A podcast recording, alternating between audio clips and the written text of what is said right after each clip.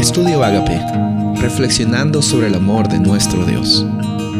El título de hoy es Continúa siendo fiel aun cuando no puedas ver a Dios.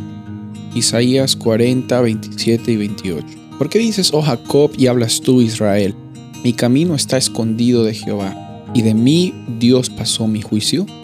¿No has sabido, no has oído que el Dios eterno es Jehová, el cual creó los confines de la tierra? No desfallece ni se fatiga con cansancio, y su entendimiento no hay quien lo alcance. Hay momentos en nuestra vida que pensamos que Dios está ausente.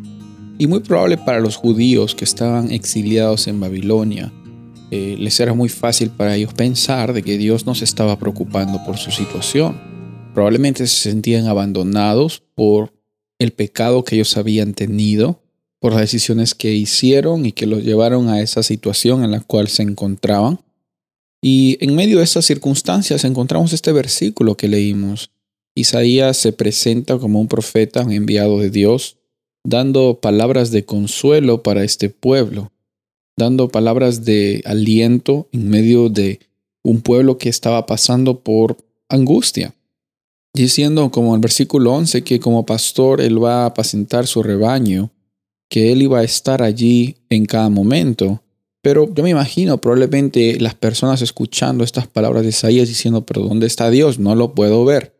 Bueno, yo no soy Dios y no puedo eh, intentar explicar el por qué a veces tú piensas que Él no está presente en, su, en tu vida.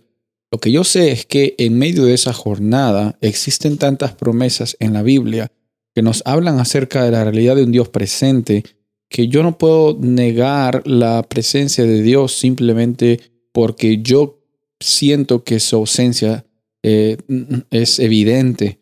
Porque lo que yo siento que es ausencia quizás no es la ausencia de la presencia de Dios, sino es un, un proceso en la jornada que tú estás viviendo en el cual Él nos está manifestando por alguna razón que yo no puedo explicar, yo no puedo saber lo que yo sí sé que no cambia es el amor y el cuidado que Él tiene para ti y para mí. Lo que sí sé y que no cambia es la realidad de que tú tienes un propósito y has sido llamado, sido llamada para vivir con abundancia. Yo, eso es lo que yo sé, es algo que por fe y por cómo he visto en la Biblia, por cómo he visto en mi vida, por cómo he visto en vida de otras personas alrededor mío, eh, sé que Él es el Dios de restauración y transformación. La fidelidad tuya no es algo que está basado en las cosas que ves, sino también en las cosas que no ves. E, es más, en las cosas que no vemos es que más se manifiesta nuestra realidad de nuestra cercanía con Dios. No es una medida de comparación, pero nos ayuda a tener una experiencia de gozo incluso en medio de las circunstancias complicadas. Continúa siendo fiel aun cuando sientas que no puedes ver a Dios. Soy el pastor Rubén Casabona y deseo que tengas un día bendecido.